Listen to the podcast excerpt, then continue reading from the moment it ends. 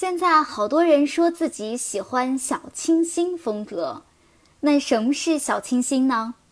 这里呢有一首诗，完美的诠释了小清新风格。今天呢，我们就来清新一把。这首诗是宋代周子之写的《雨过》。诗云：“池面过小雨，树腰生夕阳。云分一山翠。”风雨树荷香，素月自有约，绿瓜出可长。鸬鹚莫飞去，留此伴清凉。这首诗的题目是《雨过》，意思很明了。诗人写的是夏天雨后的景色。我们逐句来看，首联“池面过小雨，树腰生夕阳”。这个啊，我们都有体会。夏天的雨是说来就来，说停就停，一点儿都没商量，让人没准备。一场小雨掠过池塘，雨停了之后，天晴了，云散了，太阳也出来了。那这是什么时候的太阳呢？可能大家有疑惑了，什么时候的太阳和小清新风格有关吗？太有关系了。如果是夏日大中午，烈日炎炎，骄阳似火，那就不是小清新了，那是太明媚了，都让人睁不开眼，甚至觉得很燥热。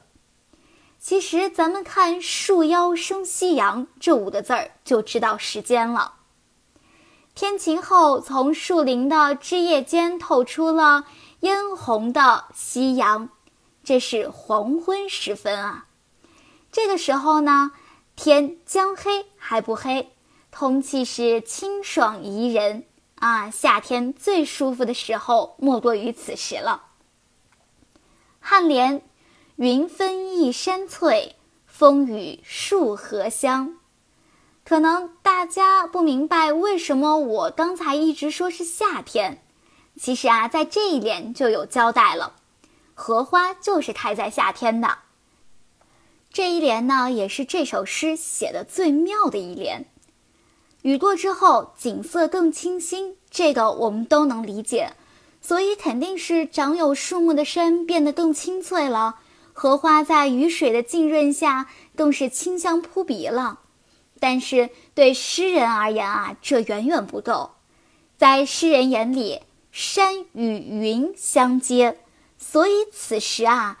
青山浸染了云彩，云呢都带有几分绿意了，荷花也不吝啬，凡是经过它的风啊，它都赠予几分香气。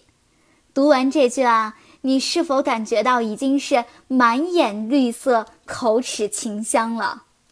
再看颈联，素月自有约，绿瓜出可长。天渐渐的黑了。月亮也渐渐地爬上来了，这是再自然不过的事儿了。但是诗人说这是月亮在履行诺言呢，因为之前是约定好的，所以这个时间他会来。接着他又写“绿瓜出可长”，咱们今天啊常说吃瓜群众，那是看热闹的意思，带有一种贬义。可是在这里。诗人作为一个吃瓜人啊，就显得清新脱俗。夏天头一茬的绿瓜刚刚熟了，诗人自己在地里面寻寻觅觅一番，找到一个刚熟的最新鲜的瓜，开始品尝。真是啊，近水楼台先得月，先得瓜。尾联：鸬鹚莫飞去，留此伴清凉。